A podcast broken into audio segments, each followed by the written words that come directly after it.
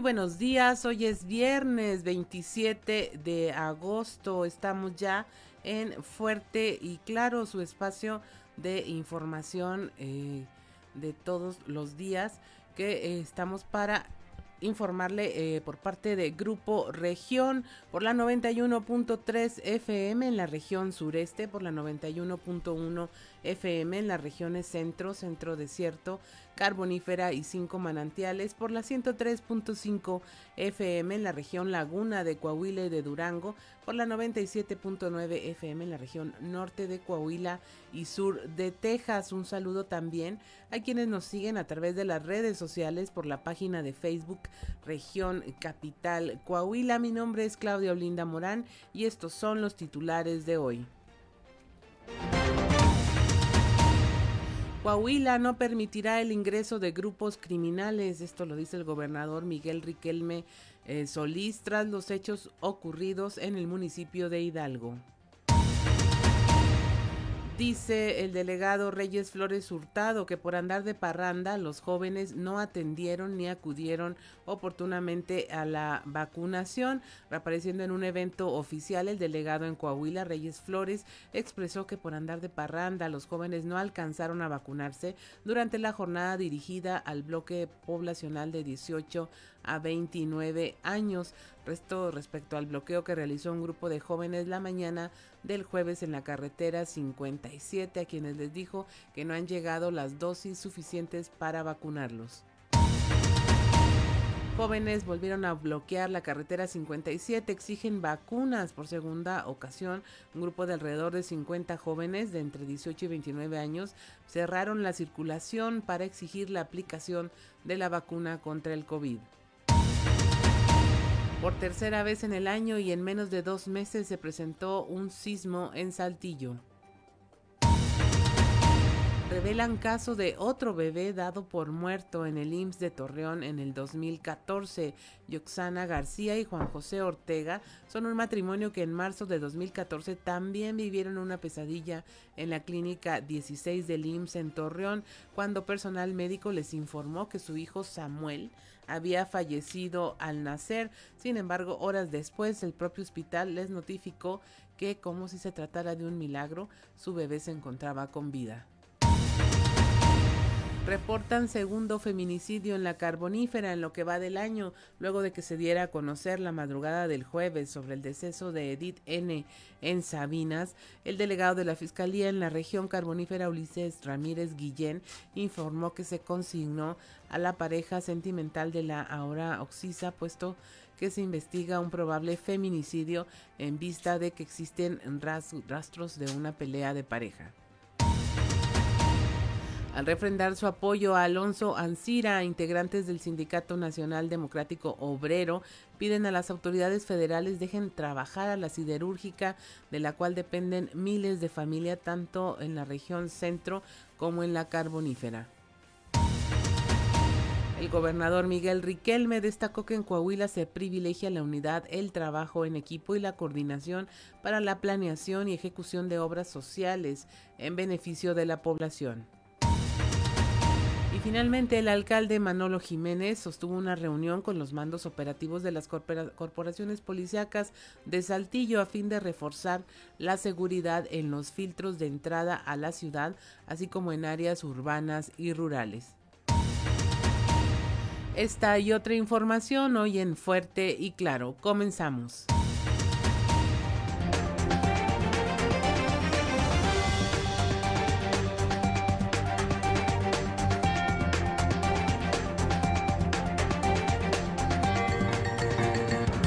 Esto es Fuerte y Claro. Transmitiendo para todo Coahuila. Fuerte y Claro. Las noticias como son. Con Claudio Linda Morán y Juan de León.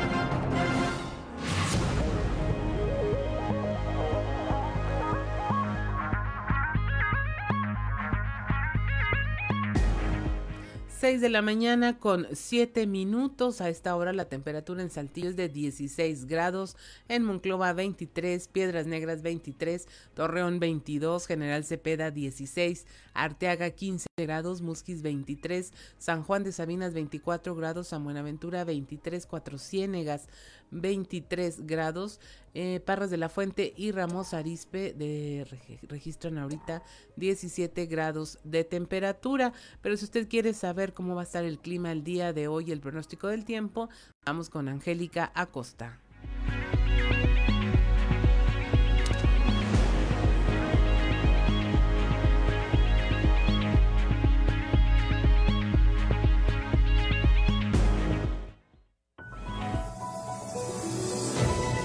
El pronóstico del tiempo con Angélica Acosta.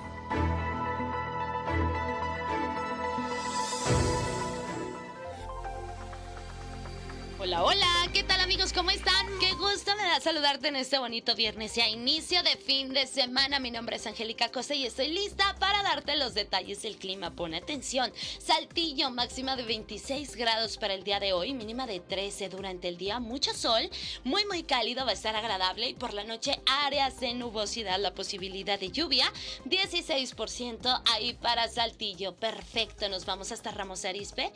28 grados, espera que marque el termómetro como máxima para este bonito viernes, mínima de 17 durante el día.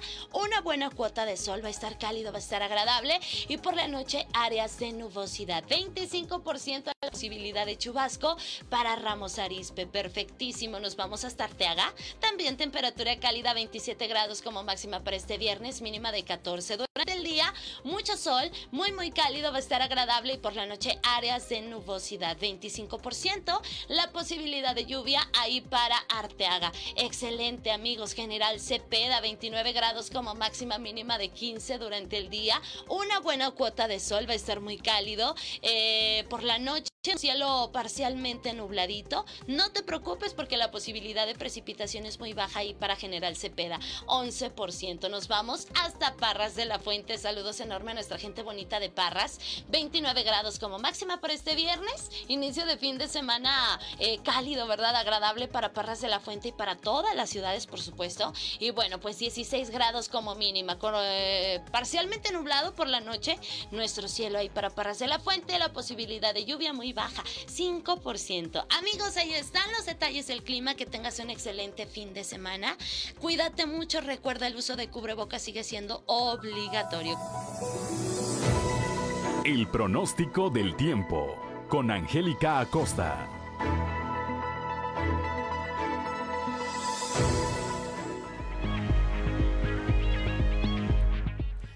6 de la mañana con 10 minutos. Hoy es viernes, viernes 27 de agosto. Y si usted quiere saber qué ocurrió un día como hoy, vamos a las efemérides con Ricardo Guzmán. ¿Quiere conocer qué ocurrió un día como hoy? Estas son las efemérides con Ricardo Guzmán.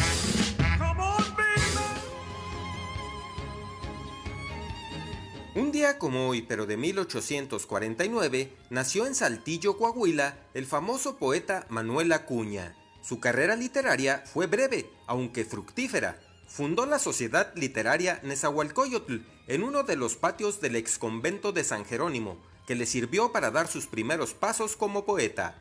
Publicó algunos de sus poemas en el suplemento del periódico La Iberia. Se enamoró perdidamente de Rosario de la Peña, que también fue admirada por José Martí y Manuel M. Flores, y esa fue la presumible causa de su suicidio, mediante envenenamiento con cianuro. Tenía solo 24 años cuando se suicidó y ya gozaba de un incipiente pero reconocido prestigio literario. También, el 27 de agosto pero de 1870, nació el poeta y diplomático mexicano Amado Nervo, uno de los máximos representantes del modernismo. Fue autor de obras como La Amada Inmóvil perlas negras, místicas y plenitud.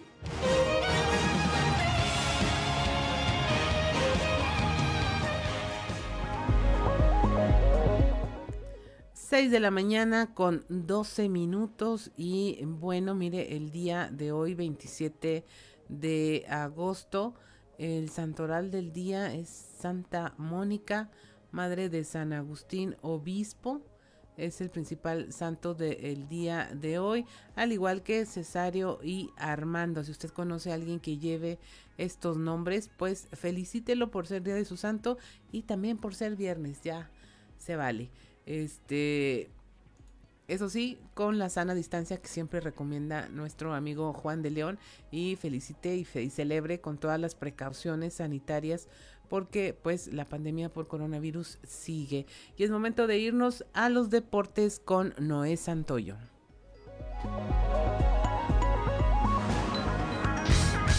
Resumen Estadio con Noé Santoyo.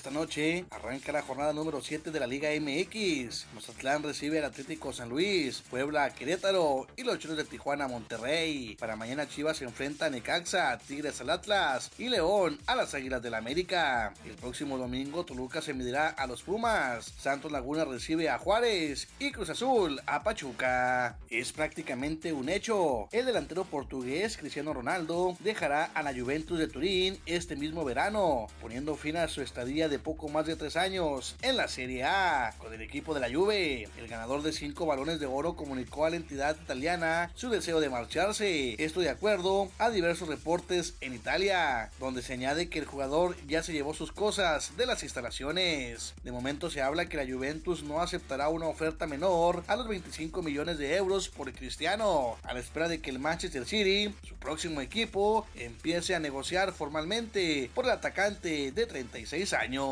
Y es que Cristiano Ronaldo no participó ya en los entrenamientos de ayer y se despidió de sus compañeros y cuerpo técnico. La delegación mexicana sumó su segunda medalla en los Juegos Paralímpicos de Tokio 2020, luego de que Rosa María Guerrero conquistara el bronce en lanzamiento de disco F55. La paratleta mexicana de 36 años de edad y ganadora de dos medallas de oro en los Juegos para Panamericanos de Lima 2019 terminó en lugar en su primera participación paralímpica, tras lograr una marca de 24.11 metros. A partir de esta noche se canta el Play en la serie de campeonato de la Liga Mexicana de Béisbol. Los Leones de Yucatán se estarán midiendo a los Diablos Rojos del México, mientras que Tijuana enfrentará a los Mariachis de Guadalajara. Resumen Estadio con Noé Santoyo.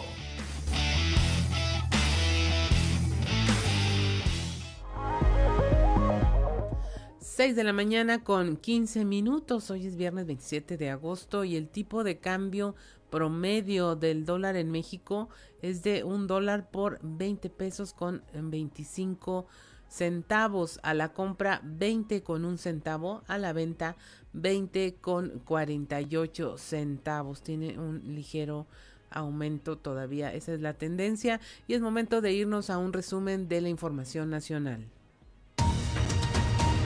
Registra la Secretaría de Salud 20.633 nuevos casos de COVID y 835 decesos en 24 horas. Se que ayer jueves se confirmaron estos 20.633 casos más, con lo que se suman ya 3.291.000 761 contagios. Los eh, decesos se elevaron en 835 para dar un acumulado de 256.287 personas fallecidas por eh, coronavirus. Pese a ello, el reporte técnico diario sobre el estado de la pandemia en el territorio nacional indica que la curva epidémica se mantiene en descenso con una reducción del 6%.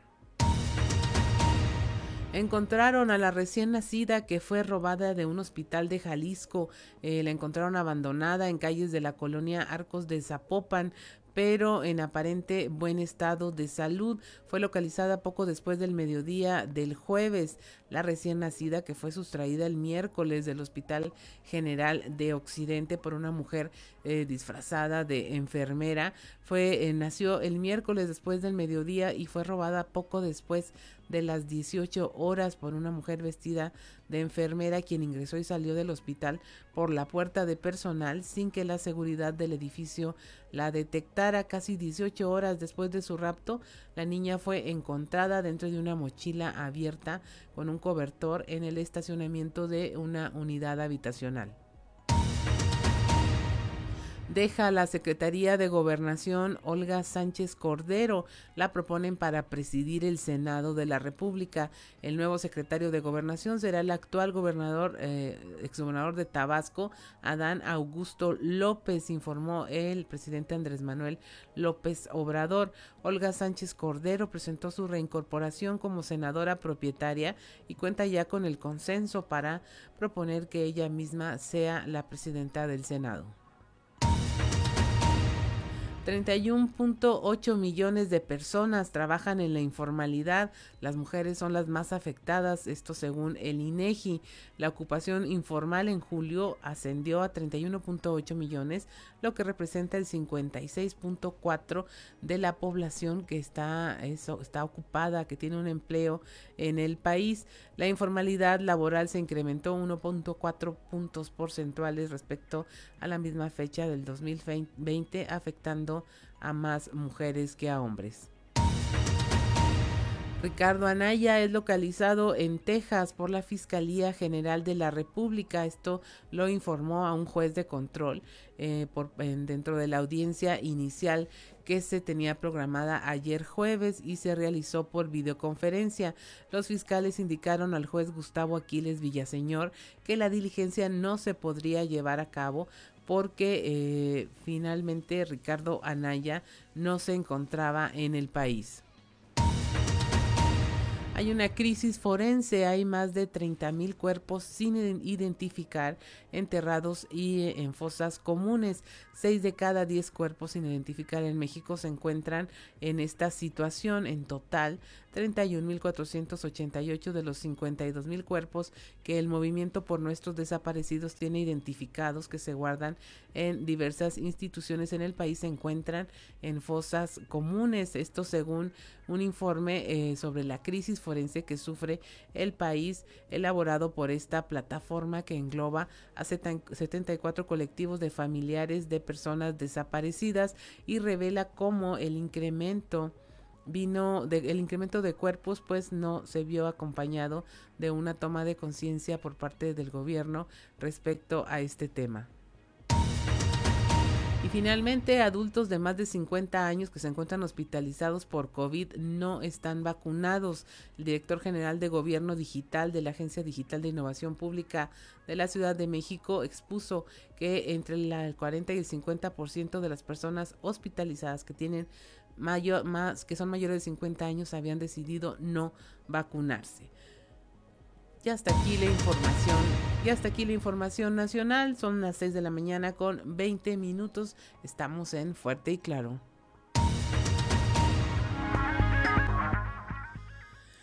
6 de la mañana con 24 minutos. Continuamos en Fuerte y Claro. Es momento de irnos a un panorama de la información en todo el estado en voz de nuestros reporteros. Iniciamos aquí en la región sureste con Christopher Vanegas este, sobre este bloqueo. Los jóvenes vuelven a bloquear la carretera 57 exigiendo vacunas. Esto por segunda ocasión. Eh, porque pues no alcanzaron a ser vacunados y la esperanza es que cuando haya, entonces están algo enojados. La información con nuestro compañero Christopher Vanegas.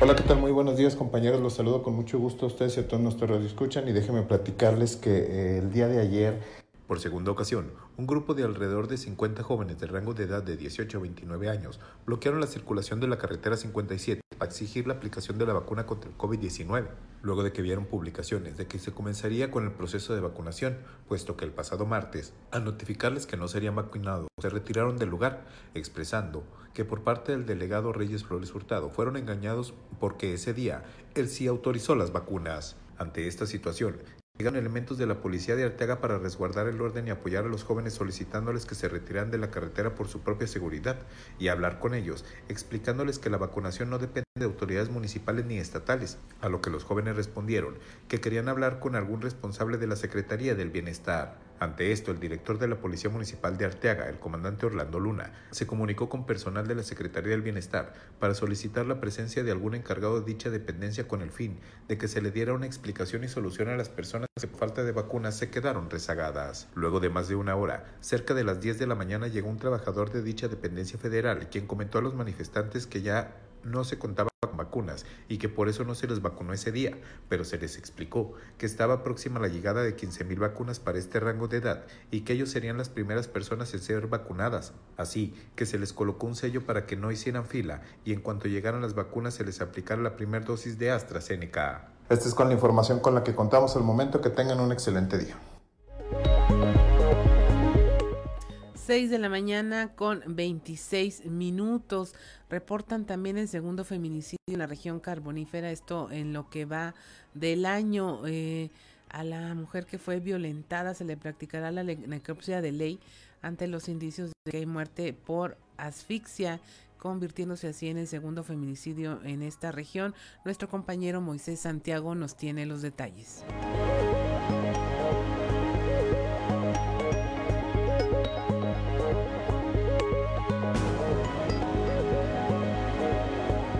Buenos días, Claudia, de todo nuestro amable auditorio que nos escucha en todas nuestras frecuencias.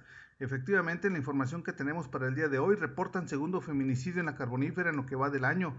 Esto después de que una riña de pareja desencadenó en una tragedia en Sabinas. El delegado de la Fiscalía General del Estado, Ulises Ramírez Guillén, señaló que después de haberse informado durante la madrugada de este jueves sobre el deceso de una mujer, se consignó a la pareja sentimental de la hoy oxisa, puesto que se investiga un probable feminicidio. Esto es lo que comenta el delegado.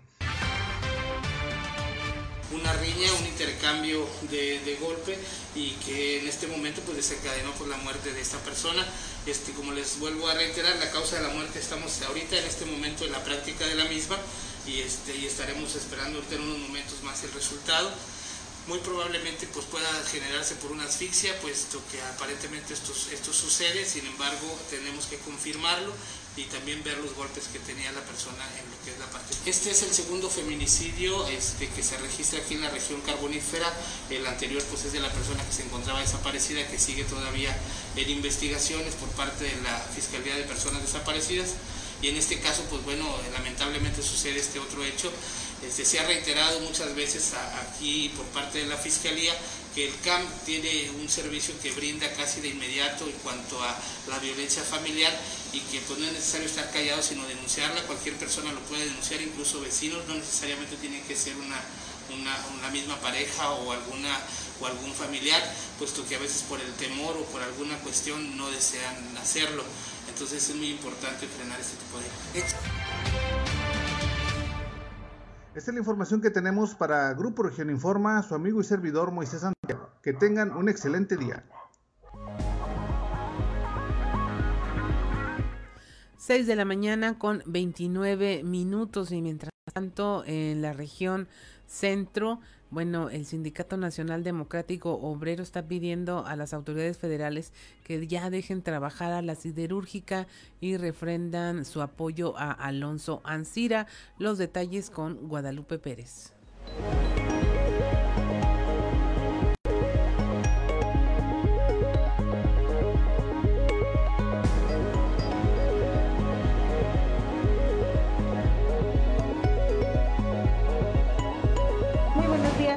Desde la región centro. Tenemos entrevista con Ismael Leica, líder del Sindicato Nacional Democrático Obrero, quien habla precisamente de una videoconferencia que tuvo con Alonso Ancira tras anunciarse la cancelación de las negociaciones con Villacero. Y no nos vamos a andar con rodeos. Ayer que recibimos la noticia, nos dio mucho gusto. La recibimos con mucho júbilo. Tengo el gusto Cumplo 33 años de antigüedad el próximo mes en Altos Hornos de México y tengo el gusto de haber llegado casi, igual que cuando llegó Alonso Ancira a dirigir el Grupo Cerero del Norte, en aquel diciembre del año del 91. Y yo creo que todos hemos visto que, que es alguien que quiere a Muclova, que es un empresario que ha demostrado, y como lo decía yo ahorita en la mañana, las pruebas ahí están. Y la verdad, sin titubeo se los digo, Era lo que muchos trabajadores o la total mayoría de los trabajadores estábamos esperando. A alguien que conocemos, a alguien que ha estado ahí. Y quiero que quede muy claro, porque no habrá quien diga, es que lo están defendiendo. No lo defendemos, señores. Desde un principio lo dijimos. Lo que defendemos y que queremos que quede muy claro es nuestra fuente de trabajo. Saludos desde la región centro para Grupo Región Informa, Guadalupe Pérez.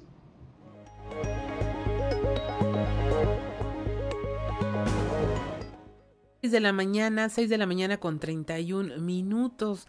Se atenderá hasta el último padre de familia que inscriba a sus hijos en las escuelas primarias. Esto, eh, bueno, ya por parte de los servicios educativos de la zona norte, donde Aarón Rodríguez de Alba eh, recomendó a los padres que lleven toda la papelería, así como el plantel en donde serán inscritos para darle más celeridad a los trámites. Nos tiene el detalle de esta inscripción en nuestra compañera Norma Ramírez.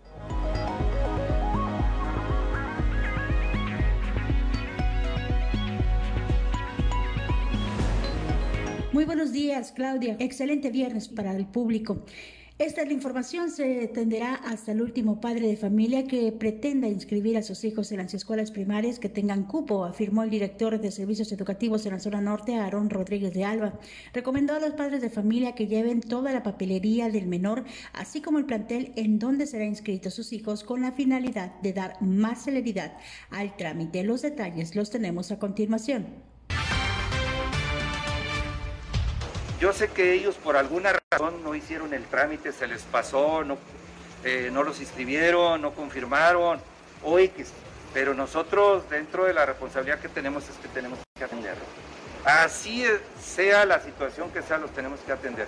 Ahorita acabo de pasar a la oficina, junté a padres de familia para explicarles que si quieren que se les atienda rápido, deben de llevar en mente la escuela a la que van a inscribir porque nos han tocado casos que no saben a qué escuela van a inscribir, no conocen el nombre de la escuela. Entonces, el personal que tenemos en las oficinas le dicen, oiga, es que yo vivo por ahí, búsqueme la escuela.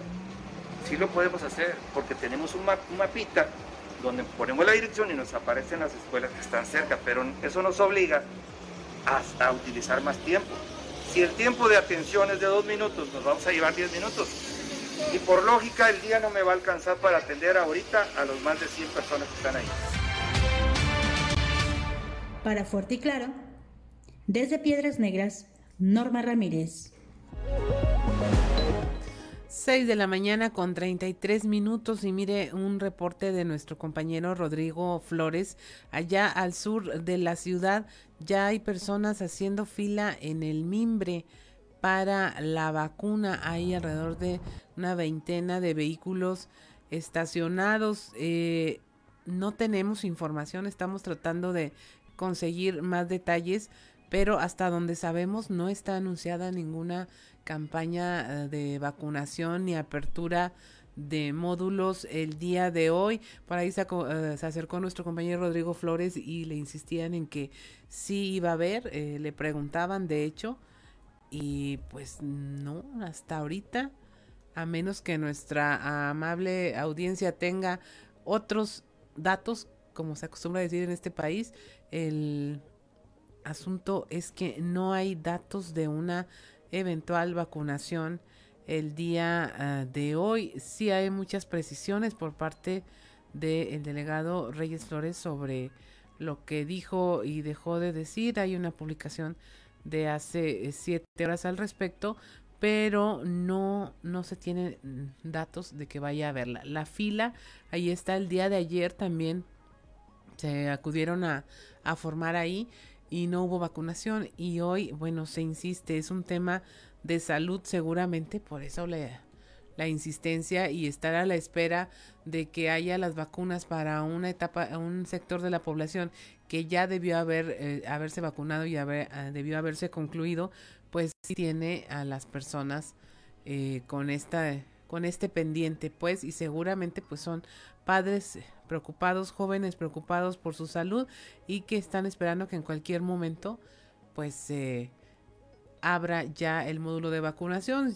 Usted y todos nos hemos enterado apenas unas horas antes que va a haberlo y pues sí, e, es lo que se provoca que la gente se lance a la calle a tratar de conseguir ser los primeros en ser vacunados y luego ocurren fenómenos donde en la tarde ya no hay nadie y luego otro día se vuelve a hacer la fila que usted, las filas que usted ya conoce. Pero bueno, en otra información tenemos ya en la línea telefónica a nuestro compañero Raúl Rocha, quien nos tiene eh, datos sobre este mensaje del gobernador Miguel Riquelme ante lo ocurrido en el municipio de Hidalgo, los hechos de violencia registrados. Buenos días, Raúl. Hola, ¿qué tal? Buenos días, Olinda. Sí, ayer el gobernador eh, Miguel Ángel Riquelme Solís se refirió a los acontecimientos de el pasado miércoles por la tarde en dos eventos que tuvo el día de ayer y ambos eh, pues enalteció las fortalezas de las instituciones y reafirmó que no se permitirá la entrada de grupos criminales a la entidad. Escuchemos lo que dijo el gobernador.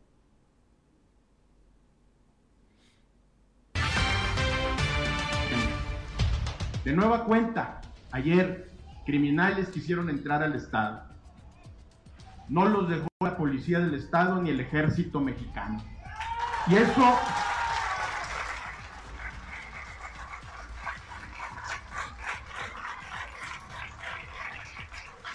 Eso lo tenemos todos los días, con mayor o menor intensidad. Pero tenemos una coordinación estricta con el ejército mexicano y con la Guardia Nacional. Tenemos una coordinación con los 38 municipios y no podemos bajar la guardia. Ayer de nueva cuenta se vio la fortaleza de nuestras instituciones. Ayer de nueva cuenta Coahuila dijo no a la intromisión de la delincuencia organizada en nuestra entidad. Mi compromiso es seguir luchando hasta el último día del gobierno, mantener tranquilo y seguro a Coahuila, para seguir garantizando otros temas de importancia, como es el empleo, como es nuestro desarrollo económico y como es con lo que hemos batallado a raíz de la contingencia sanitaria, la reactivación económica, la reactivación de espacios culturales, deportivos y también los educativos. 6 de la mañana con 38 minutos. Así es, Raúl. Eh, bueno, se asoma y se vislumbra una cierta tranquilidad por las acciones que se están tomando. Ya se habla de reforzamiento de retenes y sobre todo, pues es una prioridad, entender que es una prioridad para el gobierno del Estado el tema de la seguridad. Sí, ayer eh, mismo también después de todos los eventos y en rueda de prensa, ahí este hizo, dio unos detalles más de lo que ha acontecido allá en eh, Hidalgo, Coahuila, y pues también tuvieron su reunión de seguridad con las diferentes corporaciones titulares de las corporaciones este, estatales de seguridad y también por supuesto con las del gobierno federal como son las de la Guardia Nacional y el Ejército para establecer estrategias que ya están implementadas, simplemente se están solamente acentuando algunas cosas porque menciona que permanentemente está implementándose los dispositivos para evitar cualquier intromisión de grupos eh, delincuenciales organizados que busquen eh, eh, establecerse en entidades, por eso que estarán blindando y vigilando las diferentes eh, zonas de la, su espacio fronterizo, ¿no? con los demás estados que con los que colindan. Así es, Raúl, pues muchas gracias por la información, que tengas un excelente ya inicio de fin de semana. Muchas gracias, buen día. Buen día, Linda, a la verdad. 6 de la mañana con 40, 40 minutos. Mire, antes de irnos rápidamente, aquí está la fuente de la desinformación. Hay precisamente un comunicado de parte de Reyes Flores Hurtado, donde dice que hoy eh, se va a continuar con la vacunación de las personas que eh, ya estaban en el tema de la vacunación empresarial llegaron vacunas Pfizer a Saltillo, entonces Este viernes, sábado y domingo se arrancará con la aplicación de segundas dosis a la población de 18 a 29 años que se vacunaron en las zonas industriales durante el mes de julio. Será hasta el día de mañana, viernes 27 de agosto, o sea, hoy cuando se dé a conocer mediante las redes sociales oficiales de la Secretaría del Bienestar el calendario y los módulos de vacunación para los rezagados de 18 a 29 años que recibirán las primeras dosis y los otros grupos de edades. Entonces, hoy viernes únicamente se está a la espera de cuándo ocurrirá esta etapa de vacunación y lo que hay son las segundas dosis para la población vacunada en las zonas industriales. Son las 6 de la mañana con 41 minutos. Esto es fuerte y claro.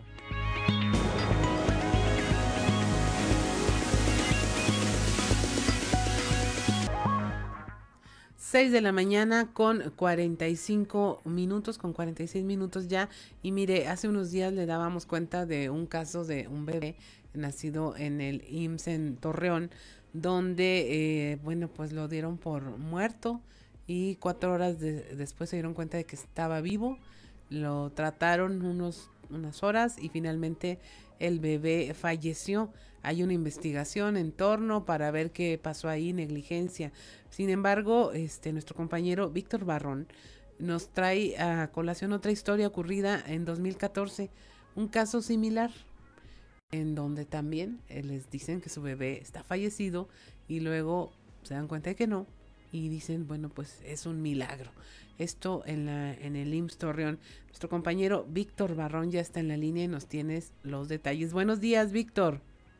Claudia, buenos días y buenos días a nuestros amigos de Fuerte Claro. Así es, pues eh, eh, hechos lamentables que se revelan eh, a raíz de esa historia que tú nos comentas, donde pues la semana pasada conocíamos el caso del bebé Jesús Sebastián, con todo ese contexto, recién nacido, de manera prematura también hay que decirlo, lo dan por muerto, se emite un acta eh, eh, al interior del hospital y resulta que el bebé estaba vivo, ¿no? Lo descubre su abuelita. Eh, nos contaron una historia similar ocurrida en 2014. se trata de el pequeño Samuel, que fue una historia parecida en el sentido de que pues la, el personal médico al nacer el bebé dictaminan esta parte, ¿no? Que, que ya está fallecido. Eh, vamos a escuchar la historia eh, de Yoxana y Juan José, que son los padres de este pequeño. Eh, es importante comprender que al escuchar a Yoxana, vamos a conocer la parte de, desde dentro del hospital, lo que ocurrió en esos momentos cuando ella veía que su pequeño Samuel ya envuelto en una sábana, eh, ella veía que se movía y nadie le hacía caso, Claudia. La otra parte es Juan José, Juan José, quien desde fuera del hospital también narra cómo, cómo se fue dando esta, esta otra parte, y ahí lo que le dicen, lo que tú nos comentas, el tema de que eh, eh, le comentan que, fue un milagro, ¿no? Los médicos le comentan eso. Así que, bueno, pues escuchemos esta historia. Eh, eh es un audio que dura un poquito más de lo acostumbrado. Eh, escucharemos a los dos, a Yoxana y a Juan José, con esta historia del pequeño Samuel, que lamentablemente también, Claudia, cinco días después de, de haber nacido, pues por complicaciones fallece. Vamos a escuchar.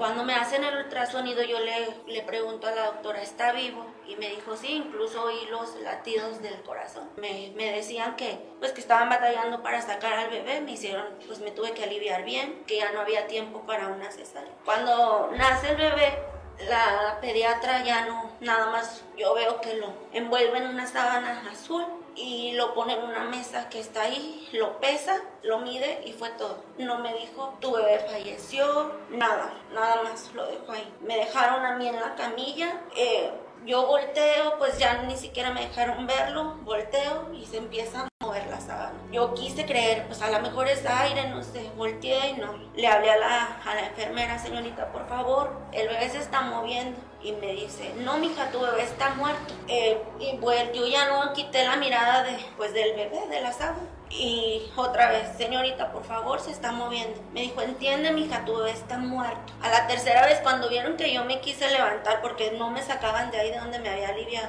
me dice, se acerca ya la enfermera y me, me saca una piernita del bebé. Y pues, de dónde nació, que lo, lo sacaron de las piernitas. Su bebé, el bebé tenía las piernitas moradas. Y me dice, entiende, tu bebé está muerto, mira, velo ya pasó no sé cuánto tiempo, fue bastante tiempo, cuando empiezo a ver que empiezan a correr los, las enfermeras, los médicos, y se acerca conmigo, que era la pediatra, y me dice, mija, pues no sabemos cómo, pero tu bebé está vivo. Entonces yo me senté en la camilla, le dije, no, le dije, es que yo les hablé tres veces y las tres veces me ignoraron. Yo me voy, a mi domicilio, empiezo a preparar todo, a ver la funeraria. Ellos me llaman aproximadamente entre seis y media y siete y media de la tarde. Me dicen, San Juan José se tiene que presentar en Toco, este, es urgente. Le digo, ¿cuál es la razón? Se puso mal a mi esposa, está bien. Dice, no le podemos comentar por teléfono, pero necesitamos que se venga. Es que le digo, ando viendo lo de la funeraria para lo de mi hijo. Me dice, deje eso y, venga. Yo inmediatamente tomo el transporte para dirigirme a la clínica.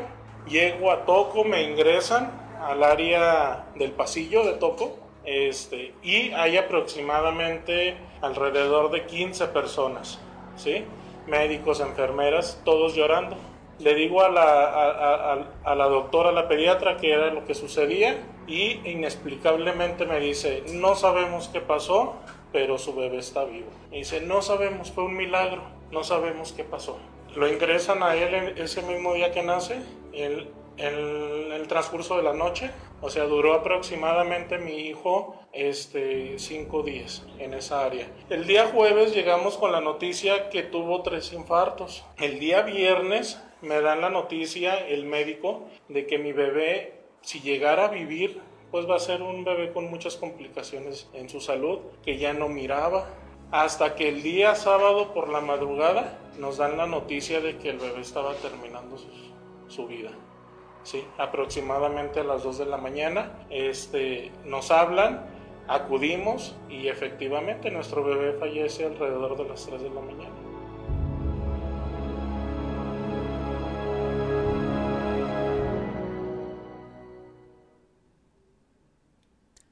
6 de la mañana con 53 minutos, pues usted lo escuchó de propia voz de los padres. Este, Víctor, terrible la historia. ¿Cómo llegó a tus manos este, este tema? Eh, ¿Lo revivieron los papás ahora que vieron el otro caso o qué fue lo que ocurrió? Así es, fue exactamente así como lo mencionas, Claudia. Ellos eh, eh pues en ese encuentro con los medios de comunicación comentaban que eh, la finalidad de esto era que pues que se hiciera visible primero que nada y que no vuelva a suceder eh, eh, en estos casos pues tanto con el pequeño Jesús Sebastián la familia en, primera instancia había comentado que no iban a, a, poner una denuncia no iban a a presentar recurso legal contra el Seguro Social eh, eh, y, es algo que se comprende, Claudia, ya lo habíamos comentado eh, en ese espacio, el dolor, toda esa situación en la que es, un cúmulo de sentimientos que, y emociones pues que no te dan lugar para, para esta otra parte, ¿no? Sin embargo, la familia de Jesús Sebastián, caso reciente aquí en Torreón, ellos tienen abogados, seguramente algo va a suceder más adelante, Claudia. Eh, este otro caso que acabamos de escuchar, Yoxana y Juan José, tampoco, bueno, hay eh, eh, una cuestión legal, pero aquí en La Laguna, eh, abogados independientes, el Foro Independiente de Abogados de La Laguna, ya ofreció eh, eh, un, apoyo de asesoría y acompañamiento para estas dos familias, precisamente para proceder en contra del Seguro Social por, por estos casos. Eh, y aquí, bueno, eh, resalta lo que escuchábamos también en la semana, Claudia, en voz de Hugo Morales, de la Comisión de Derechos Humanos del Estado de Coahuila, quien hacía énfasis en el tema de eh, revisar los protocolos del Seguro Social en cuanto a, a, dictaminar el fallecimiento de una persona, ¿no? Eh, eh, son dos casos con años, es decir, un lapso pues largo, Claudia, y esto se sigue dando. Así que llama la atención y enciende las luces de alerta, independientemente de lo que veíamos hace, hace unos días, de que vinieron autoridades nacionales del Seguro Social a hacer una supervisión, Claudia y demás aquí en Torreón, pero bueno, ¿qué, pasó? ¿Qué, ¿Qué resultado arrojó todo eso, no? Así es, Víctor, muchos años alguien no aprendió nada de este caso. Muchas gracias, Víctor, por esta historia que nos traes. Espero que tengas un excelente fin de semana. Igualmente para ti, nuestros radioescuchas, Claudia, que la pasen muy bien. Nos escuchamos el lunes. 6 de la mañana con 56 minutos, estamos en Fuerte y Claro.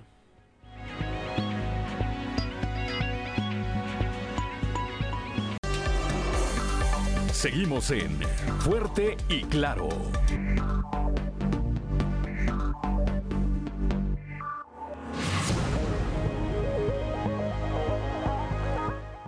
Son las 7 de la mañana, ya la temperatura en Saltillo 16 grados, Monclova 23, Piedras Negras 23, Torreón 22 grados, General Cepeda 16, Arteaga 15, Musquis 23 grados, San Juan de Sabinas 24, San Buenaventura y Cuatro Ciénegas registran 23 grados, Parras y Ramos Arispe 17 grados centígrados. Y mire, eh, ya tenemos en la línea telefónica a nuestra compañera Leslie Delgado, quien, bueno, está al tanto de esta agenda eh, un tanto extraña que trae el delegado en Coahuila de la Secretaría del Bienestar, Reyes Flores Hurtado, más bien del gobierno federal, pues porque aparentemente sigue de pleito con los jóvenes. Buenos días, Leslie.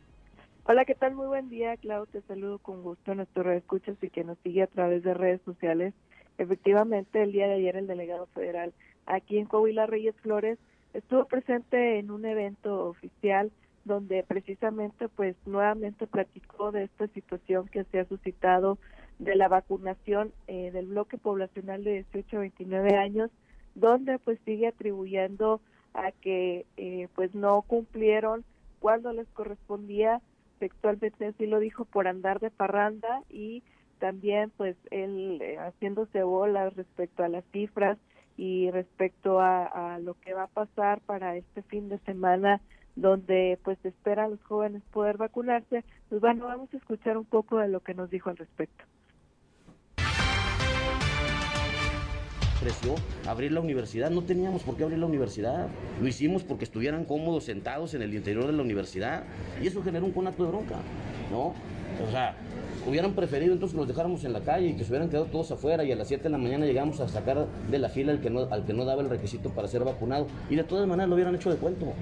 Yo creo que, que, se tiene que tener este, responsabilidad ahí y entender que el orden lo generamos todos, como lo he dicho siempre en estos procesos de vacunación, todos lo generamos. Si la gente no genera orden, eh, pues terminamos, terminamos finalmente en un caos, ¿no?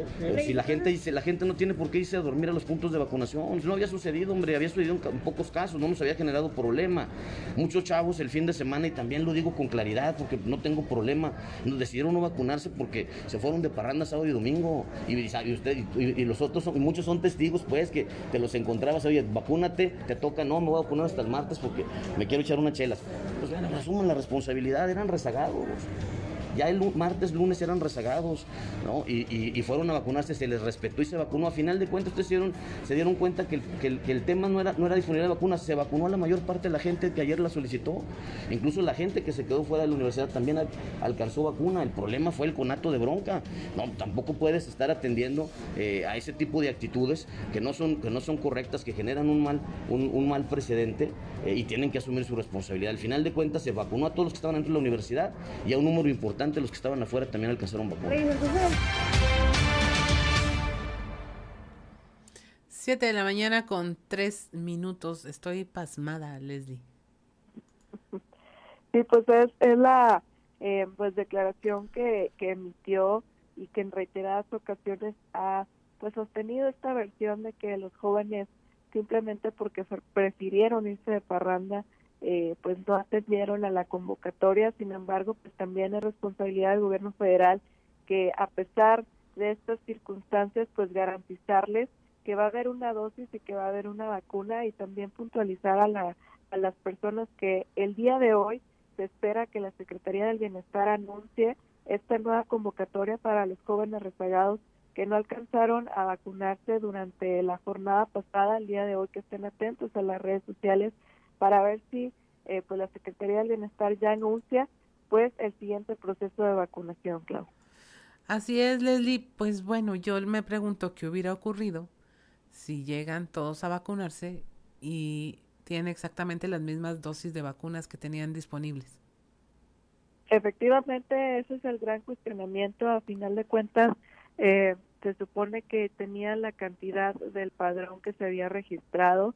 Eh, también menciona que se sobrepasó porque de último momento eh, algunos jóvenes se registraron.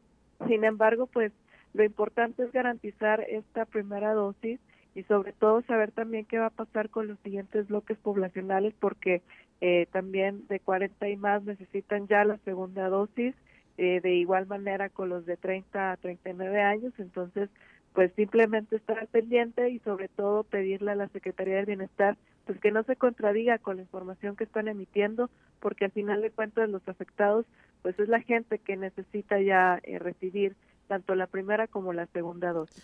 Así es, Leslie, pues muchas gracias por la información, que tengas un excelente fin de semana. Igualmente, excelente fin de semana para todos. Siete de la mañana con cinco minutos, aprovecho para reiterarles, no va a haber vacunación a población abierta el día de hoy, es únicamente eh, empresarial. Ahorita ya la Secretaría de Salud nos insiste para las personas que se encuentran en el Mimbre, en que el Mimbre es uno de los centros que opera directamente la Secretaría de Salud y hoy no hay indicación de que vaya a haber ahí módulo de vacunación, no se destinará personal a este punto, eh, por lo que recomiendan que pues no, no acudan a este lugar ni a ningún otro que no tenga que ver con los puntos empresariales ya conocidos y que finalmente, aunque no se mencionan en el comunicado de hoy por parte de la Secretaría del Bienestar, pues pertenecen a una población que ya sabe qué lugar le corresponde y tienen otra dinámica diferente para ser vacunados y hasta hoy se van a dar a conocer cómo será eh, la vacunación para este grupo poblacional en conflicto y eh, no tiene sentido que estén esperando la vacuna en estos momentos. Y es momento de irnos a nuestra portada del día de hoy de nuestro periódico Capital, un medio de grupo región. Y precisamente entre las eh, cintillo principal está el tema que le estamos comentando. Llegan las vacunas, pero no es para los jóvenes que quedaron pendientes. Son 187.200 dosis eh, de la vacuna de, de Pfizer en Saltillo. Recuerde que los jóvenes empezaron con AstraZeneca, al igual que los pendientes de grupos de edad poblacionales también son de AstraZeneca y entonces se van a aplicar las segundas dosis al bloque poblacional de 18 a 29 años que fueron inmunizados en julio en los módulos industriales. También tenemos este eh, comunicado del gobernador Miguel Riquelme sobre los hechos ocurridos en el municipio de Hidalgo, donde destaca la coordinación en la respuesta de las fuerzas del Estado con el Ejército y la Guardia Nacional y el mensaje eh, determinante de mostrar la fortaleza de Coahuila en este tema de la seguridad. El gobernador también privilegia la unidad, el trabajo en equipo y la coordinación para la planeación y ejecución de obras sociales en beneficio de la población, destacando que desde el inicio de su administración se determinó trabajar conjuntamente con todos los sectores de la población. Se habla de tenderles la mano a los alcaldes electos y hay quienes como el alcalde eh, electo en Saltillo también ya está eh, metiendo para concretar acciones en beneficios de la población. Eh, tenemos estas declaraciones del delegado federal Reyes Flores, donde arremete contra los jóvenes que dice se prefirieron ir de parranda que vacunarse. Nos responsabiliza del desorden causado por la vacunación y la insuficiencia de las dosis aplicadas. Se registró otro temblor en Saltillo, es el tercero en dos meses. Este fue de una magnitud de 3.4 grados y fue a 19 kilómetros de la ciudad según datos del Sismológico Nacional. También tenemos este tema del eh, nuevo feminicidio ocurrido en Sabinas, eh, que ya se lo detallamos aquí. Esto en la región carboníferas. Y bueno, 158 obras más para las colonias, barrios y ejidos de Saltillo arrancaron el gobernador Miguel Riquelme y el alcalde Manolo Jiménez. Y es momento de irnos a nuestra columna política en los pasillos.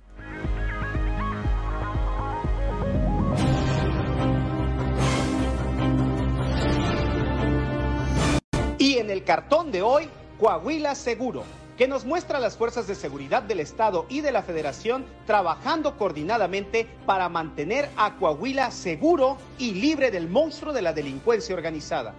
Fuerte y claro lo dijo ayer una vez más el gobernador Riquelme. A Coahuila no va a entrar la delincuencia, lo que le generó un espontáneo y más que generoso aplauso de quienes tomaron parte de la gira de trabajo que ayer realizó por Saltillo junto al alcalde Manolo Jiménez. El Gober, sin ocultar la emoción, reconoció además el papel de las fuerzas del orden del Estado, así como del Ejército Nacional, y refrendó su compromiso para seguir trabajando en forma coordinada. A propósito de la coordinación, el mandatario estatal pronto estará platicando con el gobernador electo de Nuevo León, Samuel García, pues más allá de colores e ideología, lo importante es continuar trabajando a la par en el tema de la seguridad.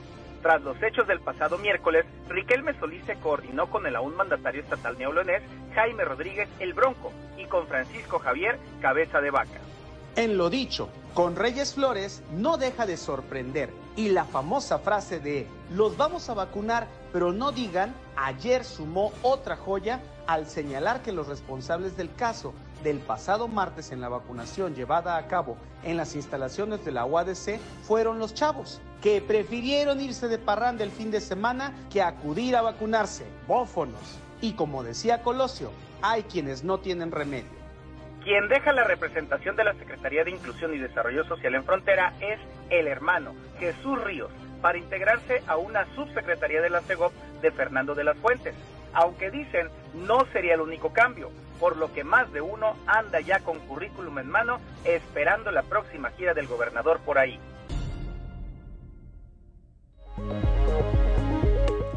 7 de la mañana con 11 minutos estamos en Fuerte Claro y continuamos con la información. Tenemos en la línea al doctor Lauro Cortés, usted lo conoce, eh, fue secretario de salud, ahora es director del Hospital Universitario de Saltillo y vamos a platicar con él de un tema que eh, nos incumbe y sobre todo en estos momentos. Buenos días, doctor, ¿cómo se encuentra? Un gusto saludarlo. Claudia Blinda, muy buenos días a ti y a toda la audiencia. Gracias a Dios, muy bien espero que ustedes igual.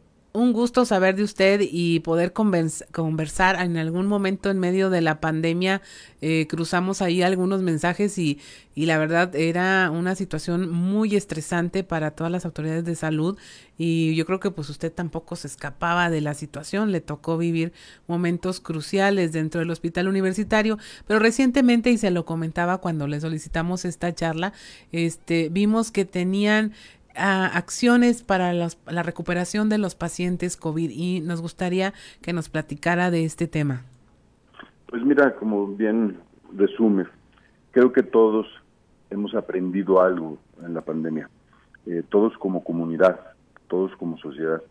Eh, eh, hemos pasado por varias fases, desde la de temor o incertidumbre hasta el momento actual en que tenemos ciertas certezas, si es que se puede hablar de ello, ¿no? Eh, oí ahorita la nota de la vacunación. Eh, pero bueno, toda esta masa de conocimiento nos ha llevado a darnos cuenta de que la pandemia está cobrándonos algunas facturas en algunos temas a los seres humanos. A algunas personas les está pegando en el tema psicológico y esto pareciera que ha sido como una guerra hay gente que está pasando por un proceso que se llama, se llama síndrome de estrés postraumático. Y pues bueno, las instituciones de salud tenemos que tener profesionales preparados para atender esta nueva situación que algunos pacientes están enfrentando. Y desde el punto de vista respiratorio también, una de las facturas que estamos pagando los seres humanos es la fibrosis pulmonar. La fibrosis pulmonar es la cicatrización que queda en los pulmones después de padecer COVID. Entonces, nosotros en el Hospital Universitario de Saltillo, eh, hace un año aproximadamente, un poco más de un año, el rector de la universidad inauguró el área de terapia eh, de rehabilitación. Eh, era un área de rehabilitación general, pero hoy en día estamos integrando el área de fisiología respiratoria, rehabilitación respiratoria. Esto con la finalidad de apoyar a todos aquellos pacientes que han quedado con secuelas respiratorias después de haber padecido COVID. Así es, doctor. Este, una terapia que está fuera del alcance de la mayoría de, de los pacientes post-COVID, ¿no? Económicamente hablando. Pues mira, el, el, tema con la rehabilitación es que es un proceso de educación, de reeducación. Eh, las restricciones que, ventilatorias que tiene un paciente eh, en buena medida se resuelven con reeducación de cómo respirar. Claro, e, esa reeducación tiene un proceso, se necesitan algunos equipos también, pero hay que recordar que las secuelas ventilatorias que tiene un paciente post-COVID son de dos tipos. Son físicas, pero también son psicológicas. Y son psicológicas porque algunos de ellos pues han tenido que pasar por ir desde unas puntas nasales para respirar hasta terminar en un ventilador. Entonces, el ser humano necesita reeducarse en su fisiología pulmonar para poder eh, tener una vida plena después de haber padecido COVID. Eh, y la propuesta de tratamiento tiene que estar basada en lo que nosotros le llamamos las cuatro S. Tiene que ser simple, tiene que ser seguro, tiene que ser satisfactoria y en algunos casos, cuando platicábamos del tema de los pacientes que entran a ventilador, tiene que ser salvadora. ¿sí? Si nosotros tenemos estos cuatro elementos y se integran en un paciente, llega el momento en el que la terapia la puede hacer en casa. Inclusive hay departamentos de fisiología pulmonar que han desarrollado esto con tanta eficiencia que hacen sesiones eh, remotas, es decir, por internet, por videoconferencia, de tal suerte que el paciente ni siquiera tenga que salir de su casa para eh, enfrentar este proceso de reeducación ventilatoria. Eso obviamente disminuye mucho los costos y hace más asequible este tipo de terapias a toda la población. Así es, doctor, es cuestión de ir con los expertos, con quienes saben. ¿Cómo puede la población abierta acceder a estos servicios cuando ya estén disponibles eh, de manera total? Yo creo que vamos a estar listos a, abrir las puertas al servicio al público a finales del mes próximo. A ver si estamos en el tema de integración de los equipos. Eh, la forma de hacer la cita es telefónicamente al 411-3000 en la consulta externa del Hospital Universitario de Saltillo y programar su cita. Eh, otra cosa que abarata los costos o lo hace más eh, accesible es eh, que este tipo de terapias habitualmente se ofrecen en paquetes, de tal suerte que tú prepagas o vas pagando, hay esas dos opciones, tu terapia, tus sesiones, algunas, te comento, inclusive pueden ser ya en casa, de tal suerte que sea más cómodo y menos oneroso, por así decirlo, ¿sí? Así es. Doctor, pues bueno, el tema del aprendizaje, eh, bueno, al ser el hospital universitario un hospital eh, escuela prácticamente, Eh, eh, me gustaría que nos platicara mucho, un poco de la experiencia como de usted como profesional de la salud, de las personas que lo rodean en estos momentos, porque es algo que no vivimos quienes estamos fuera. Si hablamos de muchos héroes anónimos, si hablamos de, de los esfuerzos, eh, era solo lo que veíamos, pero yo creo que estas secuelas que hay para quienes padecieron el COVID también son dignas de atención para el personal médico que atravesó todas estas etapas que usted ya nos mencionó? Pues mira, empezábamos esta charla platicando de que todos como comunidad hemos aprendido muchas cosas y en muy poco tiempo, ¿eh? también hay que decirlo. Pareciera que ha sido mucho, pero pues gracias a la tecnología, a las comunicaciones, a la inteligencia artificial, a las vacunas, al, al, trabajo colaborativo entre grupos de científicos alrededor del mundo, pues es que hoy estamos en una fase que a lo mejor hace 100 años hubiera tardado muchísimo más.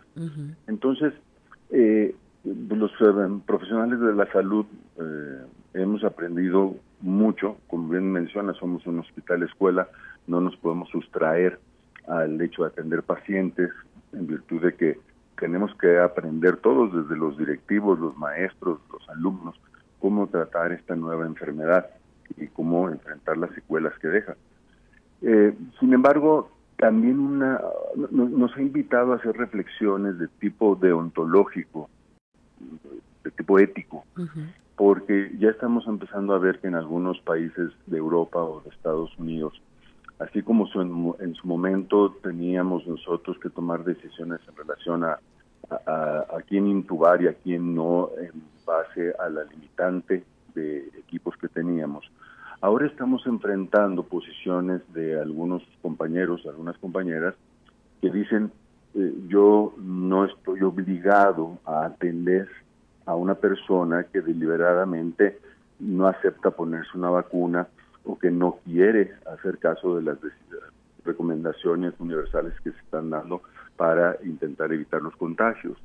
Eso desde el punto de vista ético, deontológico, eh, invita a hacer una serie de reflexiones si está en su derecho esa persona o no, si está infringiendo un código de ética o no, eh, en fin, eh, el tema de los niños, eh, en fin, son reflexiones que de otra suerte no nos hubiéramos puesto a hacer.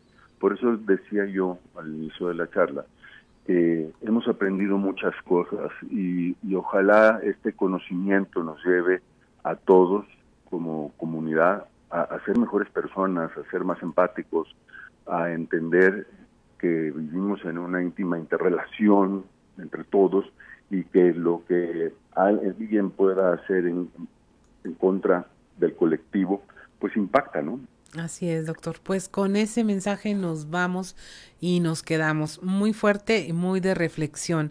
Y le agradecemos muchísimo que haya conversado con nosotros este tiempo. Sabemos que está usted muy ocupado y se lo agradecemos encarecidamente. Muchas gracias, doctor. Gracias, Laura Linda. Saludos a tu audiencia y también a Juan de León.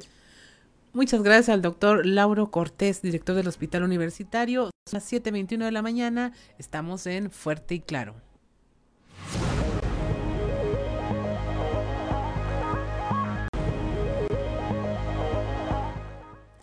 7 de la mañana con 25 minutos. Es momento de irnos con don Antonio Zamora. Don Antonio, nada más déjeme dar un aviso aquí para la comunidad en, en Saltillo porque se registró un fuerte accidente, una carambola en el Boulevard Emilio Arispe de la Maza con Antonio Cárdenas. Hay al menos ocho vehículos involucrados, ya hay tres ambulancias en el lugar. Eh, aparentemente hay transporte de personal en la zona donde eh, resultaron afectados. Es un, un tema eh, no solamente ya de, accidente y que hay vidas en juego, sino que si usted se dirige hacia el sur de la ciudad, pues va a encontrar también un fuerte tráfico y embotellamiento para que lo tome en cuenta y sobre todo lo que siempre le recomendamos es que dé el paso a todas las unidades de emergencia y pues no se entretenga viendo el accidente, mejor busque vías alternas. Más adelante les tendremos más detalles de esta información, pero sí es una carambola en Emilio Arispe de la Maza y Antonio Cárdenas. Al menos ocho vehículos involucrados. Muy buenos días, don Antonio. ¿Cómo se encuentra ahora? ¿Quién va a hacer trizas? Vamos a hacer un poquito de trazos, ¿qué te parece? Muy bien. Siempre, siempre que estás tú, nos tocan los trazos. Lo, lo, propositivo. Lo, sí. Muy bien. Este, una pena el accidente de, que sucedió en Saltillo, las prisas de, de llevar a, los niños a la escuela, la, la desacostumbre, Claudia, pues más de un año y medio de estar los niños en casa y, y pues bueno, este, ojalá y y no haya habido cosas que lamentar. Sí, víctimas fatales al menos. Sí, víctimas, ¿no? Este, tal vez pudo haber sido los vehículos, pero bueno, la mayoría de los carros están asegurados. En, en Monclova, en la región centro, hay alcaldes que se están movilizando, Claudia, en busca de pues de obra pública para entrando eh, el año, eh, empezar a tambor batiente hay alcaldes electos como, como Roberto Piña, Roberto Piña Maya, que ahorita en estos momentos anda en la Ciudad de México eh, pues tramitando recursos, recursos federales, pero aparte también pues anda buscando la manera que la clínica 9 se transforme eh, no solamente en clínica, sino que sea clínica hospital, que tenga camas para para que los pacientes se queden ahí. Por ejemplo, en, Ciudad Frontera una parturienta tiene que la tienen que traer hasta Monclova, ¿no? ¿Por qué? Porque no tienen camas suficientes como para atenderlas ahí en Ciudad Frontera, que sería uno de los temas importantes que está por ahí trabajando Roberto Piña, el alcalde electo de San Buenaventura, eh, Hugo Lozano, también está acudiendo muy seguido Saltillo, entrevistándose con la gente de las diferentes secretarías y también este pues con la sobre todo la inclusión y desarrollo social porque pues tiene muchas cosas que hacer ahí en San Buenaventura y para los buenaventurenses. Eh, luego eh, la alcaldesa de, Sabinas, la, la profesora Diana Aro Martínez, pues ella va a cuanto curso, cuanto seminario de, de, políticas públicas eh, estén haciendo en estos momentos, ya estuvo en, el Tecnológico Monterrey, pues eh, eh, aprendiéndole este asunto, ¿no? Porque la política no solamente es hacer política, sino también la manera de hacer obra pública, de tramitarla y sobre todo, Claudia, saber dónde, a dónde hay que ir para que llegue, para que baje el recurso y de esa manera pues iniciar el primero de enero del 2022 empezando y empezando con obra pública, Claudia. Así es, y eso habla también de profesionalización del servicio público, ¿no, don Antonio? Porque antes era cambio de estafeta, con, pero como en las Olimpiadas, vas corriendo y te la avientan y... y síguele corriendo. Sí, síguele corriendo. Sí, yo creo que la profesionalización eh, este, eh, ya está y, qué bueno que, los alcaldes, pues yo yo admiro en serio a la profesora Diana Aro porque pues eso de, estarse aventando cursos y seminarios de, de, políticas públicas, pues yo creo que es muy importante para ella y para su municipio, pero sobre todo también que, que está echándole ganas para resolver las carencias tan importantes que hay en, Sabinas, con una de ellas es el agua potable, Claudia. Así es, don Antonio. Y bueno, ¿y cómo pinta para el fin de semana por allá por la región? Pues mira, pinta relajado, tranquilo. Eh, en cuestión de vacunación eh, están con los este, la famosa ruta empresarial, que ya no es ruta empresarial, ahora los empresarios rentan camiones y mandan a sus trabajadores de hasta 29 años a al gimnasio Milo Martínez a, que se vacunen. Eh, se terminó el béisbol, eliminaron a los alfereros. Este, ayer eh, tuvimos la oportunidad de ir a la lucha libre y sigue la gente sin usar cubrebocas ahí eh, en ese espectáculo y, y, no hay quien les diga póngase el cubrebocas. Entonces yo creo que insistimos, hemos insistido esta semana de que esto todavía no se termina, que afortunadamente la variante D todavía no no está aquí en Coahuila. Bueno, ah, creo que aquí el gobernador lo dijo en Moclova, hay unos cuatro o seis casos de variante D solamente, mientras que la Ciudad de México está llenísimo.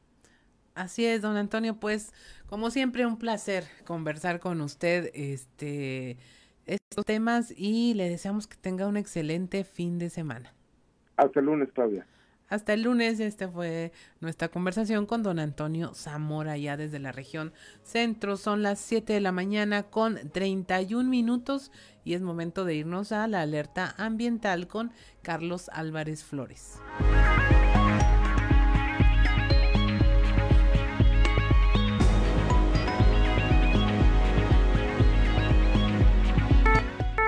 Alerta ambiental con Carlos Álvarez Flores.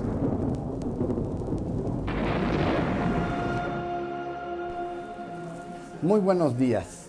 Continuando con el relato de todos los confinamientos de residuos peligrosos que no pudieron abrir en nuestro país, hoy me quiero referir a uno que estaba ubicado en Hermosillo, Sonora.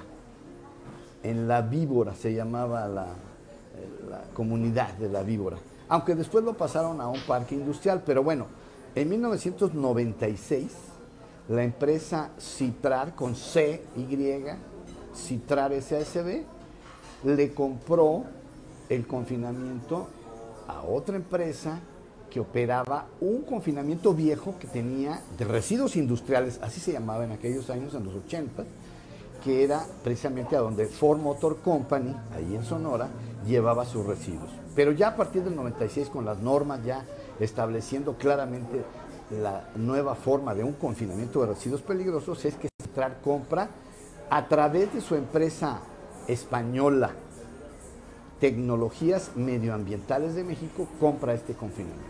Desafortunadamente, este confinamiento solo pudo operar dos años.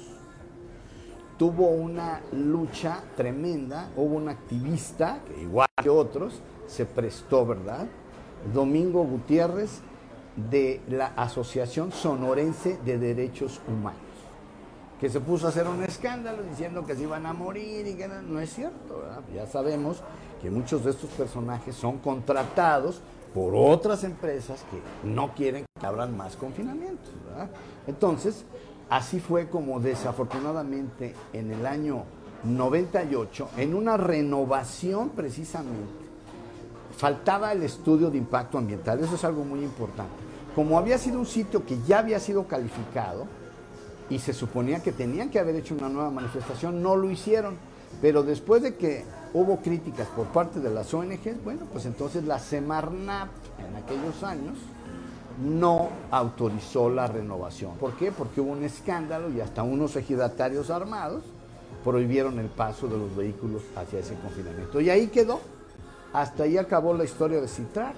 No hay más que decir, no conozco más detalles, pero ese es otro de los confinamientos que no pudo haber en México. Vamos a seguir con otros confinamientos en la próxima entrega. Muy buenos días. Alerta ambiental con Carlos Álvarez Flores.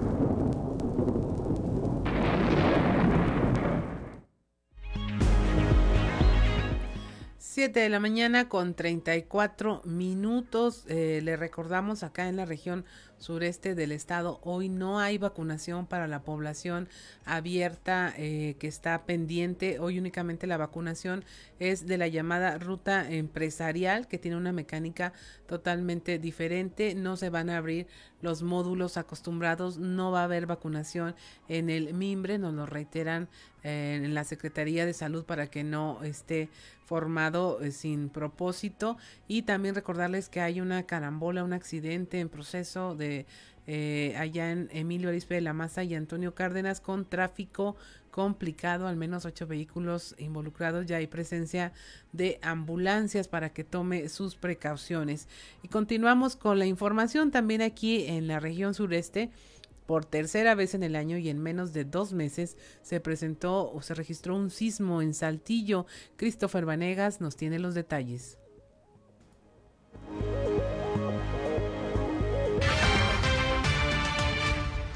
Por tercera vez en el año y en menos de dos meses se presentó un sismo en la ciudad. En esta ocasión fue un temblor de 3.4 grados el cual tuvo el epicentro al suroeste de Saltillo, mismo que se registró a las 8.10 de la mañana pero que fue confirmado alrededor de las 10 de la mañana por el Sistema Sismológico Nacional. En esta ocasión, el sismo se presentó a 19 kilómetros al suroeste de la capital del estado, por lo que elementos de protección civil comenzaron con recorridos al sur de la ciudad y en las comunidades rurales de la entidad. Esto, pese a que no hubo reportes de daños al sistema de emergencia 911. Anteriormente, la noche del pasado jueves 19 de agosto, en punto de las 8.58 de la noche, el Sistema Sismológico Nacional reportó un temblor de 3.9 grados. En aquella ocasión, se presentó a 34 kilómetros al suroeste de la ciudad. Además, el pasado martes 27 de julio se había presentado un temblor en la región sureste, en el municipio de Ramos Arizpe, justo un año después de que también se presentó un temblor con epicentro en Ramos Arizpe.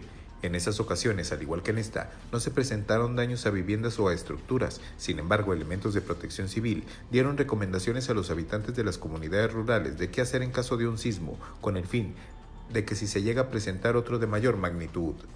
Para Grupo Región informó Christopher Vanegas.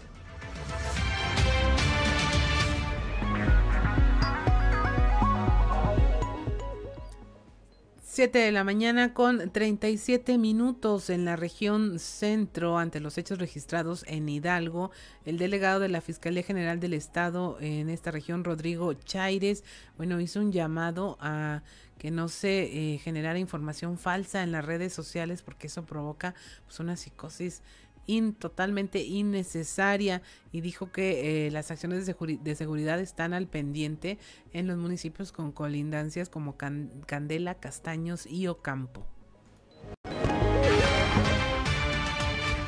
Yo les pudiera compartir lo que colaboramos aquí en la región. En las otras regiones, pues desde luego tenemos conocimiento por la información que se comparte al momento y posteriormente las programaciones que se tienen en las mesas de coordinación en, el municipio de Saltillo, donde van los titulares de cada una de las instituciones. Aquí más que reforzamiento, bueno, pues es estar al pendiente, sobre todo en las colindancias con otras entidades. Aquí nosotros tenemos en la región como vecinos, o sea, el municipio de, Nuevo León, a través de Candela y Castaños. digamos, de entidades federativas distintas, obviamente la de Coahuila. Igualmente aquí en la región, por la parte de Ocampo, este, pues tenemos como vecino el estado de Chihuahua. Y ahorita, eh, por lo que sucede en otras regiones, pues únicamente es estar al pendiente precisamente de estas colindancias en el municipio de Candela y en el municipio de Castaños, lo cual está reforzado eh, incluso a inicios de este año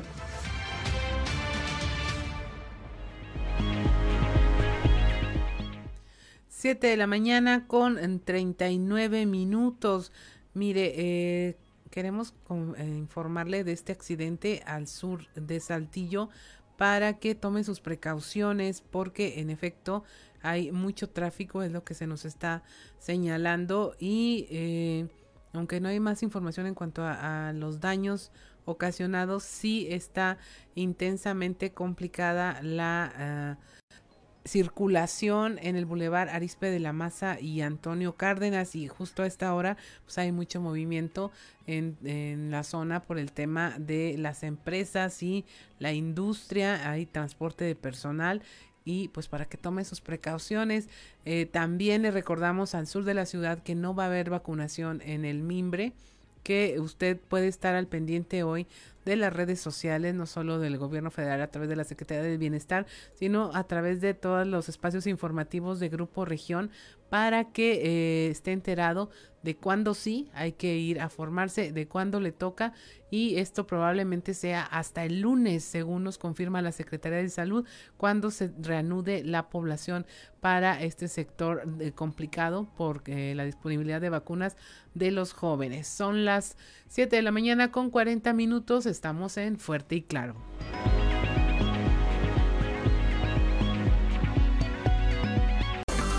Seguimos en Fuerte y Claro.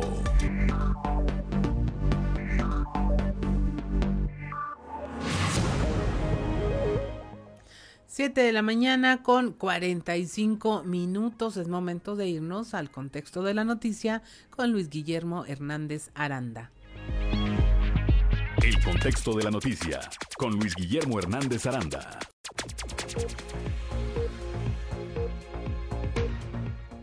No quiero llevar a mis hijos a la escuela. Tengo miedo que se contagien de COVID. Esta fue la frase más recurrente en el regreso a clases. En grupos de Facebook, de WhatsApp y en charlas personales fue constante. En todos los estratos sociales el sentimiento de angustia e incertidumbre se repetía. El miedo sin duda es justificado, sobre todo cuando el gobierno federal no da certidumbre. Por un lado, dice que no es necesario volver a vacunar a los maestros cuando Cancino recomienda una segunda dosis después de ocho meses. Y por el otro, mientras en todos los países apuestan por vacunar a los menores de 18 años con la vacuna Pfizer, en México el presidente Andrés Manuel López Obrador afirma que no va a caer en estrategias de consumismo. La cuarta transformación nuevamente muestra su desprecio por los datos duros y la evidencia científica. La ciencia no importa, solo la palabra del presidente. Creo que era necesario el regreso a clase. En lo personal, con mi hijo de cuatro años, vi los problemas que le generaron la pandemia. Por el encierro, su desarrollo se vio afectado como muchos niños y adolescentes. Finalmente, somos seres sociales y la salud mental de todos se vio trastocada con la llegada del COVID-19 platicando con la psicóloga clínica Irene Rojas, me comentaba que muchos jóvenes de preparatoria y universidad no querían regresar a clases presenciales porque desarrollaron el síndrome de la cabaña, que se refiere al miedo por salir a la calle, miedo a contactar con otras personas fuera de las paredes de nuestra casa, temor a realizar actividades que antes eran cotidianas, como trabajar fuera de casa, subirse al transporte público e incluso relacionarse con otras personas. Muchos jóvenes y adultos desarrollaron problemas de obesidad, anorexia, incluso los suicidios han aumentado. Lo académico mal que bien lo resolvemos en línea con clases virtuales, pero sí es urgente la socialización de acuerdo a diversos especialistas. Creo también que no se trata de lanzarse al borras, como lo plantea el presidente en el sentido de que llueve, truene o relampaguee, o también busque convencernos con un curso de motivación barata teniendo de fondo musical los caminos de la vida. Es necesario tener protocolos, coordinación entre las autoridades, maestros, padres de familia. En Coahuila ha habido un manejo responsable de la pandemia, incluso se ha convertido en referente nacional. El gobernador Miguel Riquelme fue el primero en solicitar ya la revacunación de los maestros y también de pedir vacunas para los niños y adolescentes de 12 a 18 años.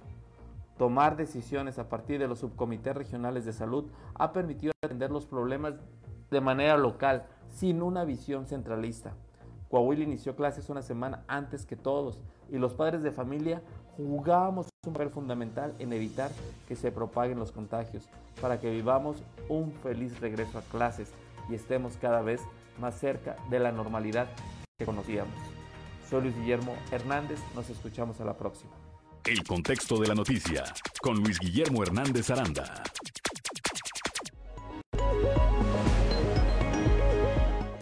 Siete de la mañana con 48 minutos ya. Es momento de irnos a un resumen de la información nacional.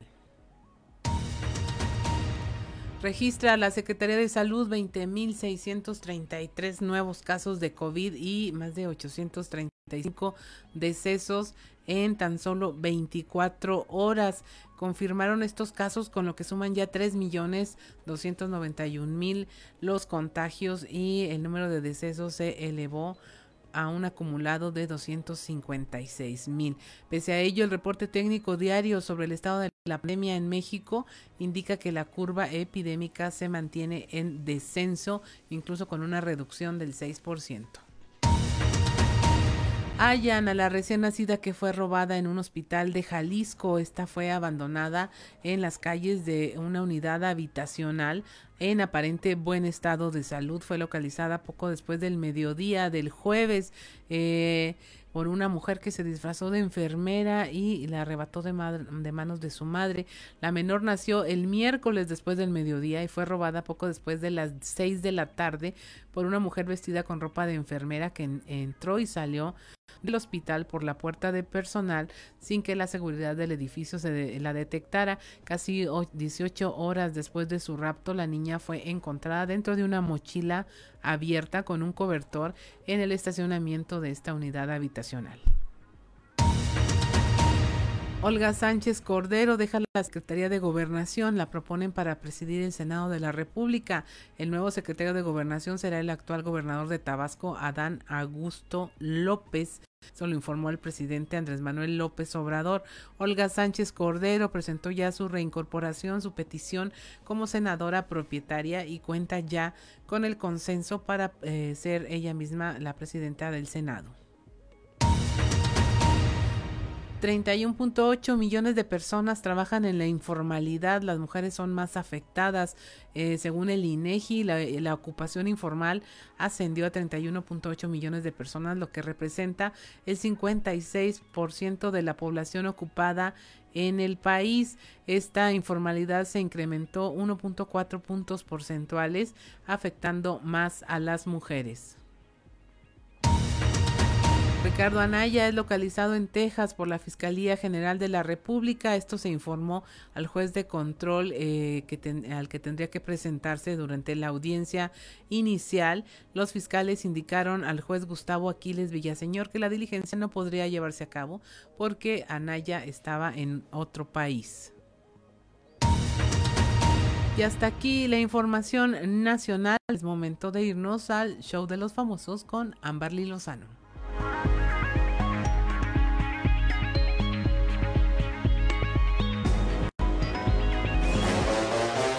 El show de los famosos con Amberly Lozano. Julio Iglesias responde a los rumores sobre su delicada salud. La nostalgia es la fórmula general de la cuenta de Instagram de Julio Iglesias, donde acostumbra a compartir imágenes del pasado junto a reflexiones.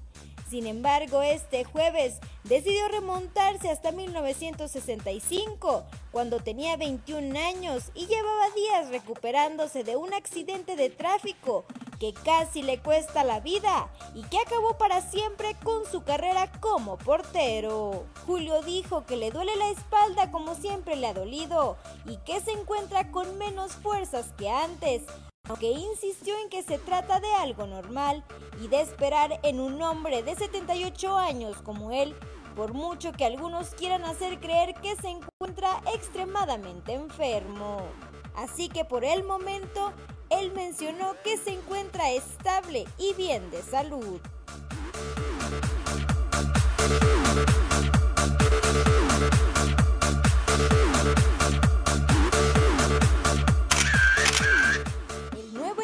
De la temporada 3 de Luis Miguel la serie. La plataforma de Netflix acaba de anunciar la lista de actores que se suman a la tercera y última temporada de Luis Miguel la serie. La plataforma mencionó los nombres a través de una imagen en redes sociales, escritos en una hoja puesta sobre una consola de sonido.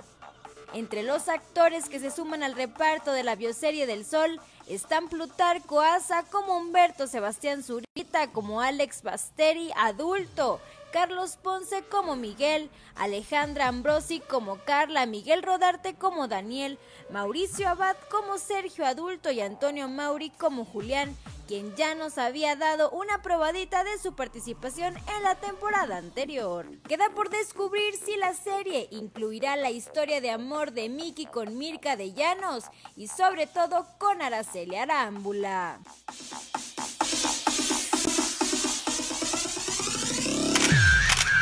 Reporto para Grupo Región, Amberly Lozano.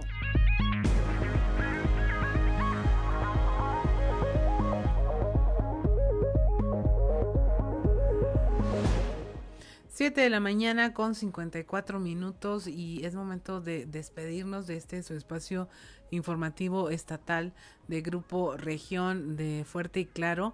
A nombre de mi compañero Juan de León le damos las gracias por habernos acompañado y me gustaría dejarle una reflexión. Eh, conversamos con el doctor Lauro Cortés, usted lo conoce como eh, exsecretario de Salud, ahora es... Eh, director del Hospital Universitario, y nos comentaba esto, los médicos ya se están cuestionando como parte del aprendizaje de la pandemia un tema eh, deontológico, es decir, de ética, de, a ver, me puedo negar a atender a alguien que descuida su salud, que pone en riesgo a la de, la de los demás, que no se quiso vacunar, eh, estoy obligado a...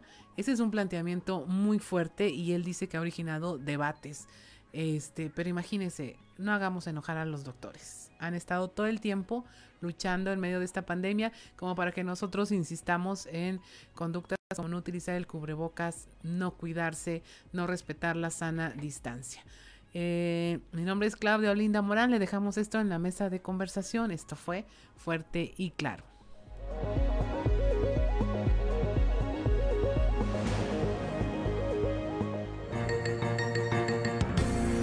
Escuchaste Fuerte y Claro. Las noticias como son. Transmitiendo para todo Coahuila. Fuerte y Claro. Con Juan de León.